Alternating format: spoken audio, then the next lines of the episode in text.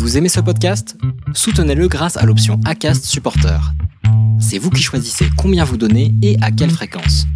Cliquez simplement sur le lien dans la description du podcast pour le soutenir dès à présent.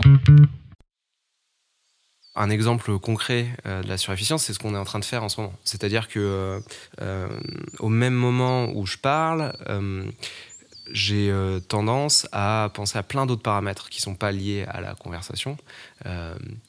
Qui, qui, sont souvent liés en réalité à la projection de qu'est-ce que les autres personnes projettent de ce que je suis en train de dire, qu'est-ce qu'elles sont en train de penser. Et pendant très longtemps, j'ai pensé que tout le monde faisait ça, et en fait, c'est pas vraiment le cas.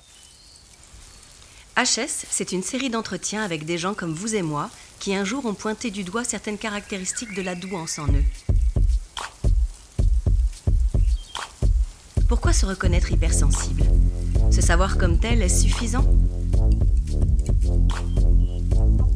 Faut-il se faire tester au risque de perdre d'illusoires illusions Comment vit-on avant d'identifier ces caractéristiques Que se passe-t-il quand on décide de passer un test qui prouverait qu'on ait un haut potentiel Et que vit-on une fois qu'on sait qu'on l'est Ou pas Merci d'écouter HS, le podcast situé à l'intérieur d'un hypersensible.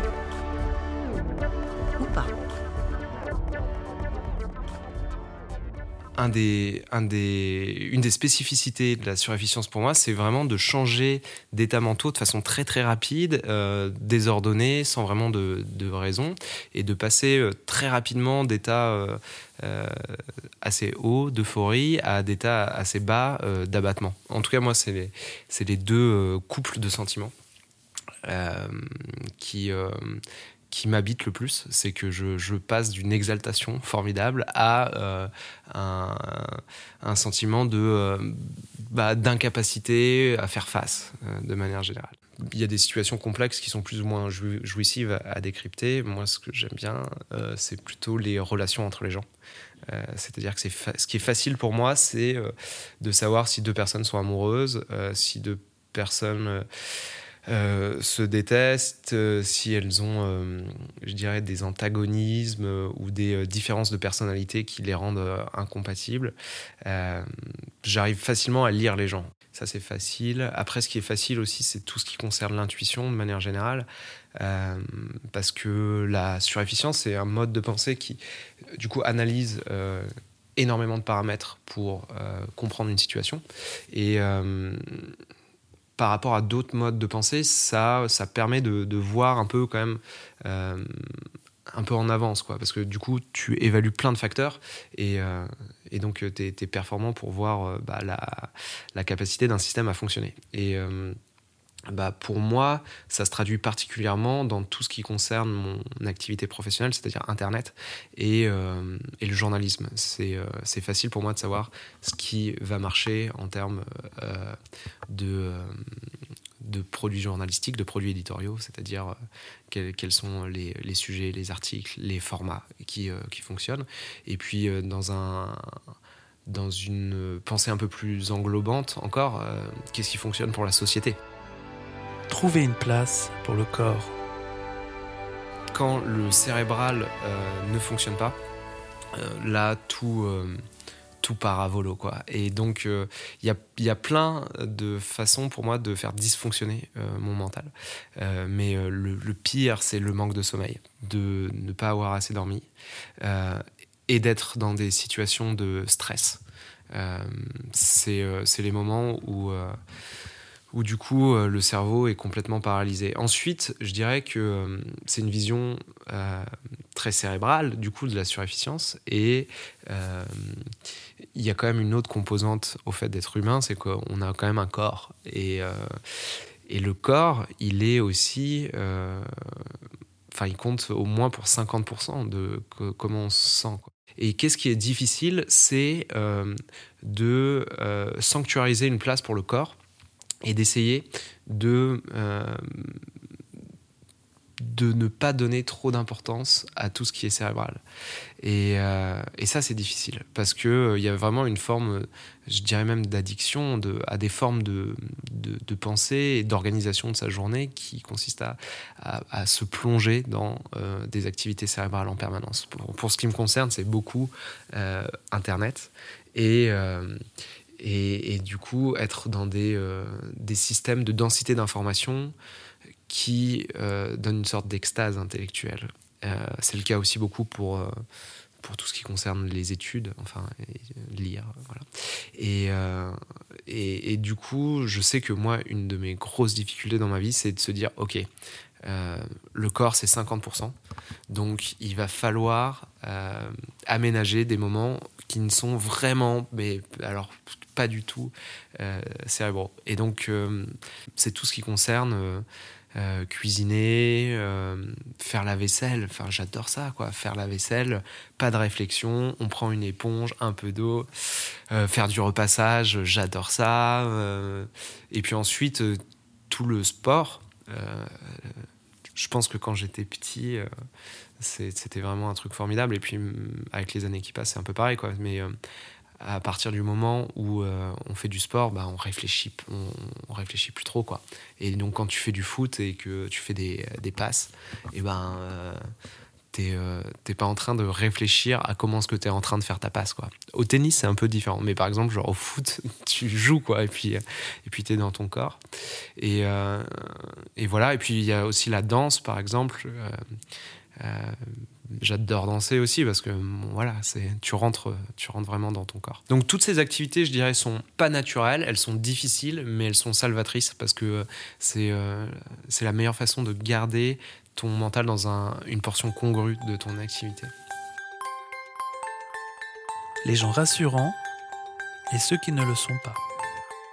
La surefficience, c'est un truc où euh, tu as ce petit moment au début euh, d'appréhension, ensuite quand tu es projeté dans la situation d'analyse, et puis une fois que tu comprends, euh, généralement, soit tu... Et c'est assez important, soit tu considères que c'est conforme à tes valeurs, et, à ce moment-là, tu t'y plonges euh, merveilleusement bien, soit euh, cette période d'analyse te fait dire hm, c'est, ce n'est pas moi. Et, euh, et, souvent, cette période d'analyse, elle est, elle est dure parce que comme on a une, vision assez précise de ce qu'on est et assez intransigeante aussi, c'est-à-dire que ça c'est nous, ça c'est pas nous. Je pense que comme plein de suréfficients, la première chose qu'il faut dire, c'est qu'on a plein de suréfficients autour de nous. Donc ça c'est déjà c'est déjà une facilité.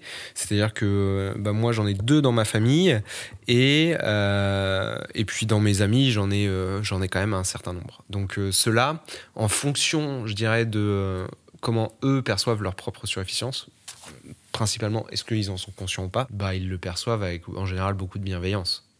parce que on, enfin, on porte le même maillot, quoi. C'est-à-dire qu'on on a nos petites rayures que personne ne voit, et quand les autres euh, se rendent compte d'avoir les mêmes rayures, bah, on se soutient énormément parce qu'on sait que c'est quand même, ça peut être euh, une, galère, euh, une galère sans nom.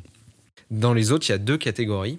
Il y a la catégorie des gens qui sont pas surefficients, mais qui ont une forme, je dirais, d'enracinement qui fait qu'ils sont assez stables et, euh, et souvent je les adore, ces personnes-là, euh, parce que euh, émotionnellement, ils sont, c'est, un continuum, c'est-à-dire qu'ils sont jamais, ils sont jamais exaltés ou ou énervés. Enfin, ils, peuvent l'être, mais dans des proportions, il n'y a pas de variation comme nous on peut connaître en fait. Et donc même quand ils sont en pleine tourmente. euh, pour nous, ça ressemble à des, euh, à des petites vaguelettes et du coup, c'est hyper euh, rassurant. C'est-à-dire que c'est des personnes, ils, sont, ils, sont, ils sont toujours pareils et ça peut paraître péjoratif comme ça, mais pour nous, ça l'est pas du tout. C'est genre, waouh, je sais à quoi m'attendre, ça, va être, ça va être facile. Il n'y a, y a, y a, pas de, y a, pas de, y a pas de galère. Donc ça, c'est, c'est je dirais, une, une grosse part euh, des gens. Et puis il y a une autre part, c'est ceux euh, pour qui c'est très dur à gérer les surefficients. c'est ceux qui sont eux-mêmes peut-être un peu plus instables et pour qui c'est vraiment euh, compliqué d'avoir à gérer des personnes qui euh, changent d'humeur en permanence, euh, qui sont très intenses aussi.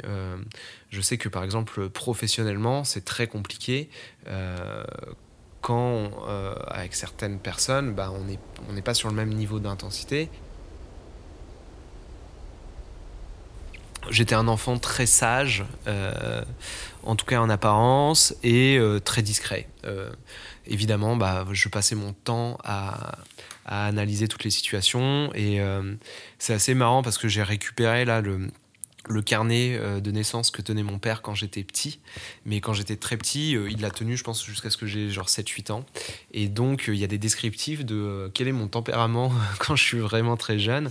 Et, et donc, il y a toutes ces descriptions sur ces moments où je suis à table avec, avec des adultes et que je ne parle pas, mais que je suis aux aguets de n'importe quel de n'importe quel petit signe qui, m'expliquerait un truc que j'ai pas encore compris sur, sur la life. Et puis, euh, ensuite, j'ai eu la chance, je pense, d'avoir des, super potes toute ma vie et, euh, donc d'être dans des atmosphères où j'étais aimé déjà. Et, donc, j'étais aussi un enfant très joueur, très sportif très drôle, euh, ce qui euh, est un peu passé avec le temps, malheureusement. La prépa, deux ans d'extase intellectuelle. J'ai grandi à la campagne au début, ensuite je suis allé euh, vivre à Strasbourg et, et ensuite j'ai déménagé pour l'autre côté de la France où je suis allé vivre à La Rochelle.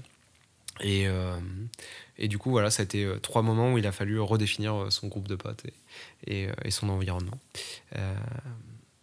donc j'ai grandi voilà, plutôt, dans des, plutôt dans des villes de province. Et c'est des endroits géniaux pour les surefficients parce que on est à la fois quand même pas très loin de la nature, ce qui est prépondérant pour nous.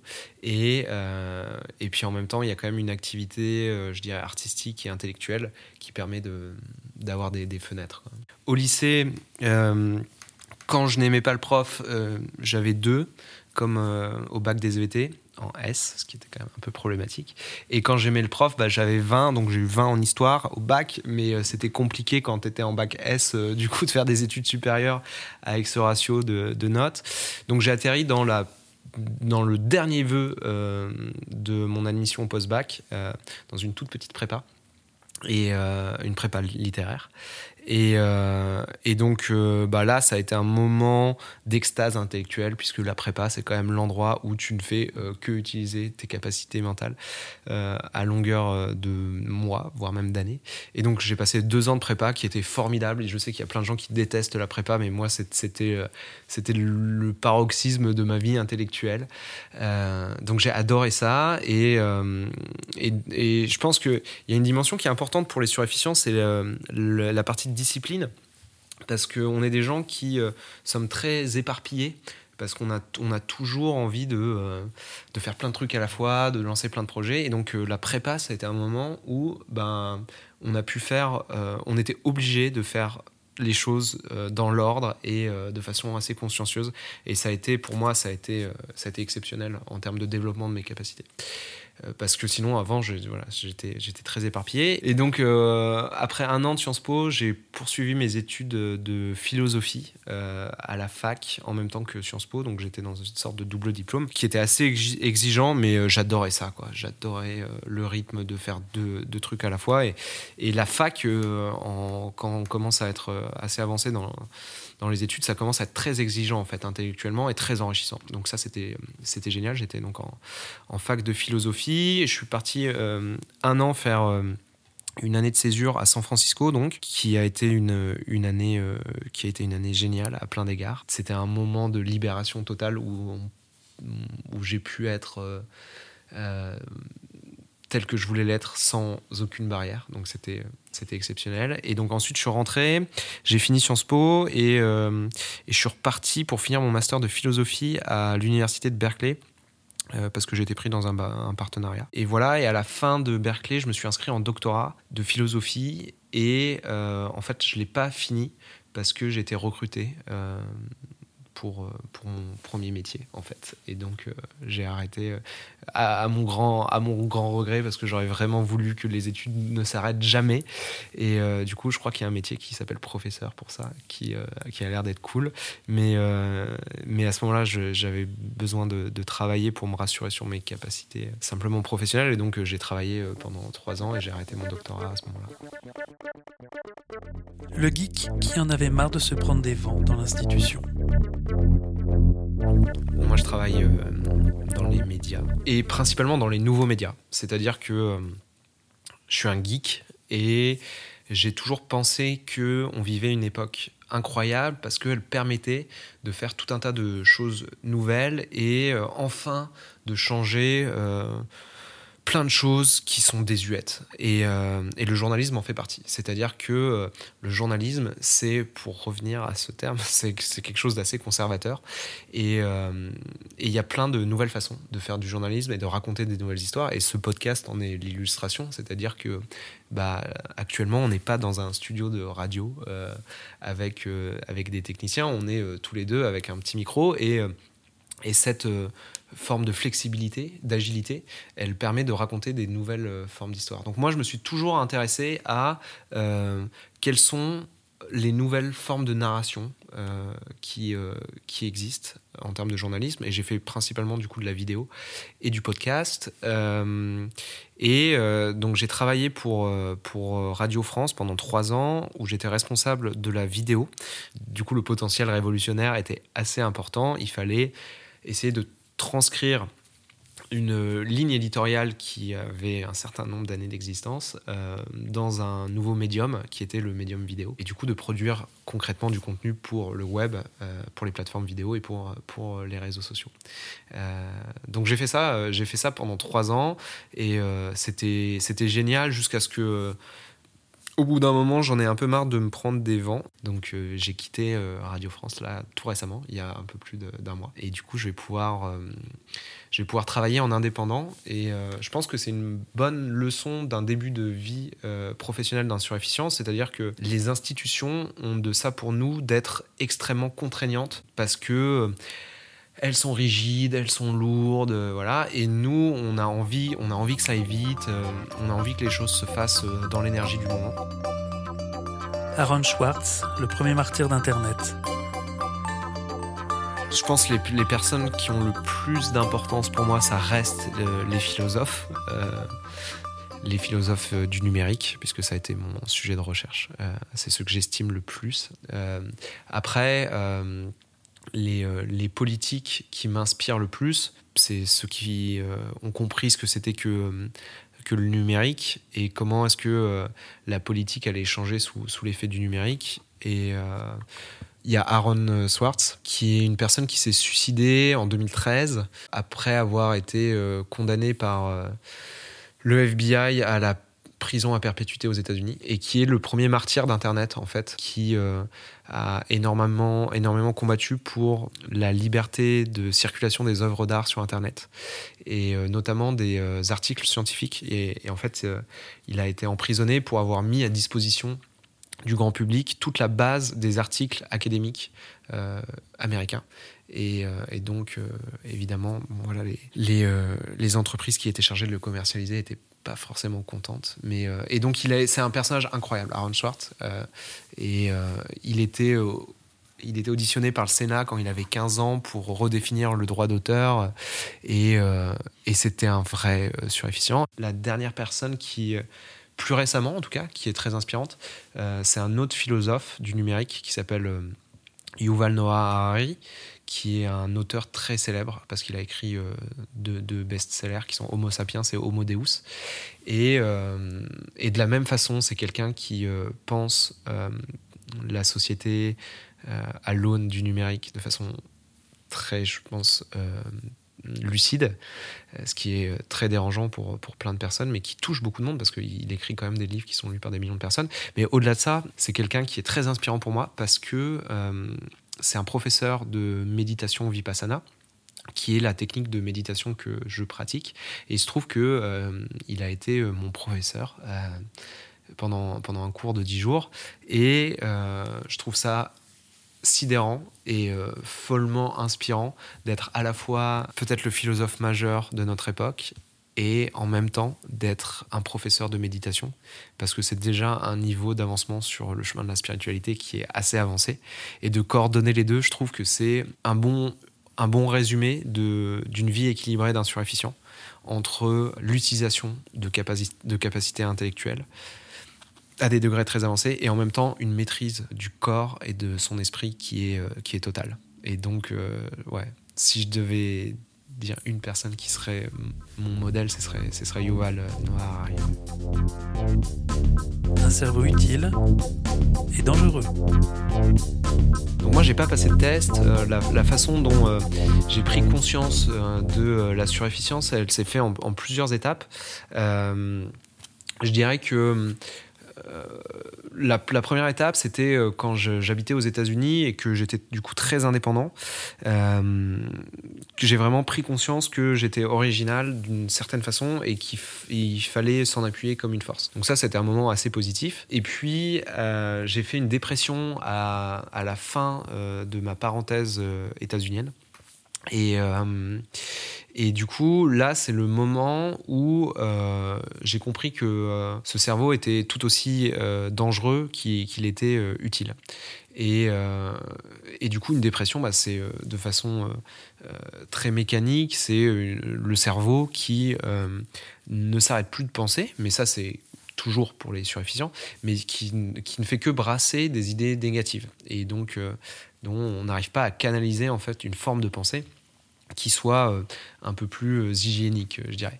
Et euh, à ce moment-là, je crois que ma mère m'a dit que elle-même était surefficiente et que vraisemblablement je l'étais aussi, qu'elle n'avait jamais voulu me le dire jusqu'à présent, mais que là, les, conditions de maladie dans lesquelles j'étais impliquaient que voilà, peut-être que ça me sauverait, en tout cas que ça me ferait réfléchir. Et, et quand tu es en dépression, tu comprends pas grand-chose non plus parce que tes facultés mentales sont, sont très très réduites et donc j'avais pas du tout capté à ce moment-là. Et euh, je suis sorti de ma dépression. Ça allait beaucoup mieux, au point que ça aille euh, un peu trop bien, où j'étais très très en forme.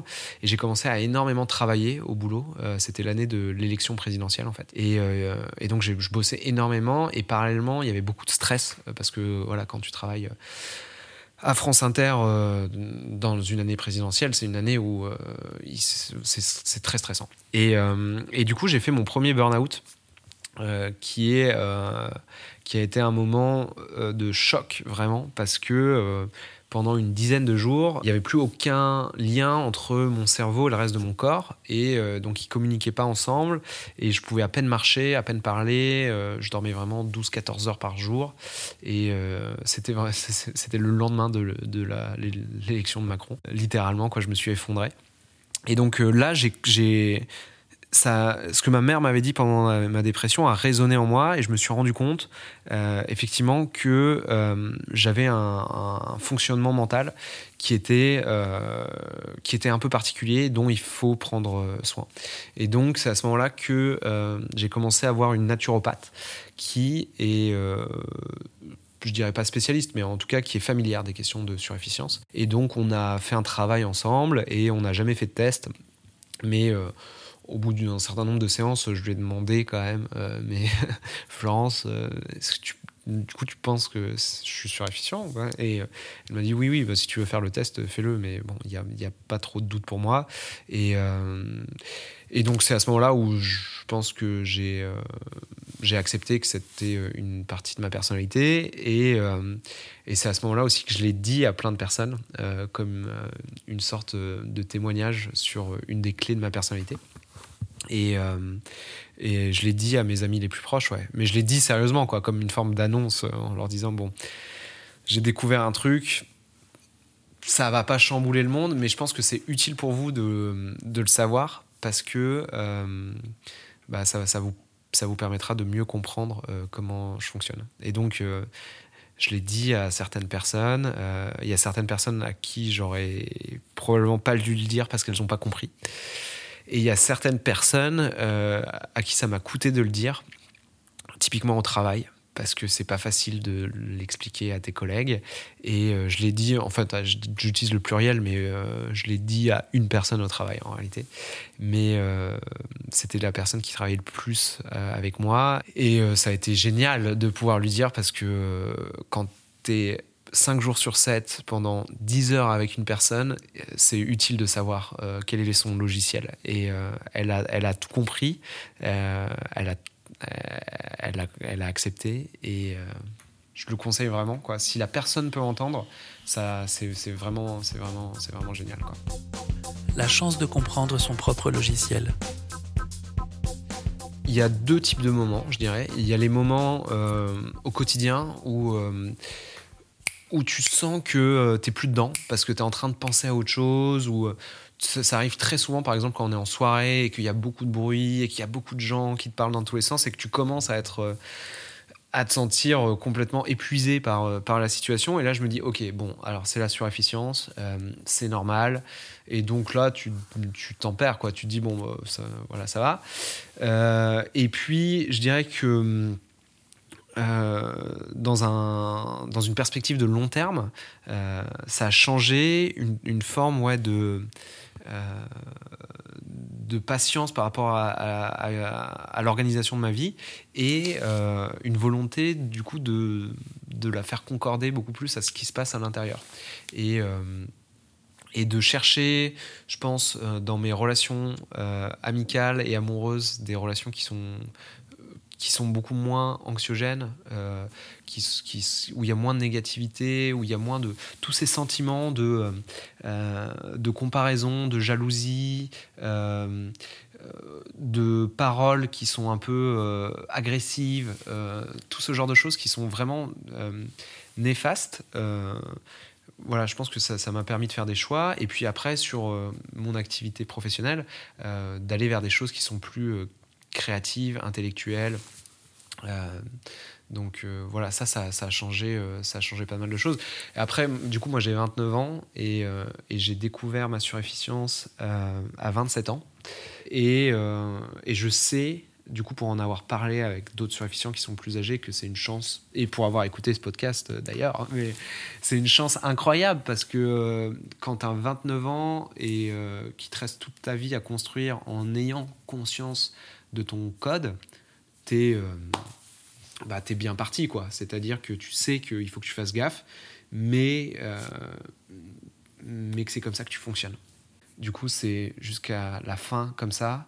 Donc, il va falloir prendre des, euh, des mesures durables pour, pour le gérer. Et je pense que c'est comme ça que je suis venu à la méditation. Ça te permet d'avoir une concentration de l'esprit qui, qui te permet de, de, contrôler euh, ton flux de pensée. Et, euh, et donc ça, c'est un exercice qui est génial, mais extrêmement difficile. Extrêmement difficile. Et donc, tu as, toute la vie pour le maîtriser. Quoi. Donc euh, là, j'ai 29 ans, je pense que... heureusement qu'il me reste encore des belles années de méditation pour, pour, apprendre, pour apprendre à le gérer.